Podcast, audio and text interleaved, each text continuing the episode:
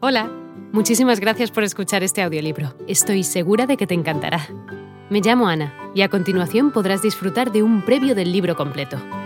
Si te gusta lo que escuchas podrás descargártelo completamente gratis desde mi web, www.escúchalo.online. Un abrazo. Nunca he tocado el contorno de una estrella o la gloria de la luna, pero pienso que Dios creó dos tipos de luz, la más grande que gobierna el día y la menor, la de la noche, y por ella sé que puedo dirigir el barco de mi vida tan segura de alcanzar el cielo como aquel que seguía por la estrella polar. Quizás mi sol no brilla como el tuyo.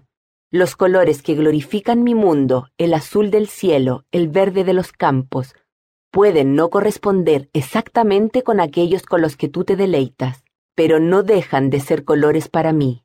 El sol no brilla para mis ojos físicos, tampoco lo hace el destello de un relámpago, ni los árboles que reverdecen en la primavera.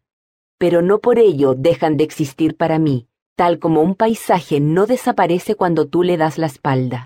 Entiendo cómo el escarlata puede diferir del carmesí, porque sé que el olor de una naranja no es el mismo que el de un pomelo. También puedo concebir que los colores tengan tonos y puedo adivinar qué son los matices. Las variaciones en el olfato y el gusto no son lo suficientemente importantes como para ser fundamentales. Las llamo matices. Hay media docena de rosas cerca de mí. Todas tienen sin duda el inconfundible aroma a rosas, pero aún así mi olfato me dice que no son lo mismo.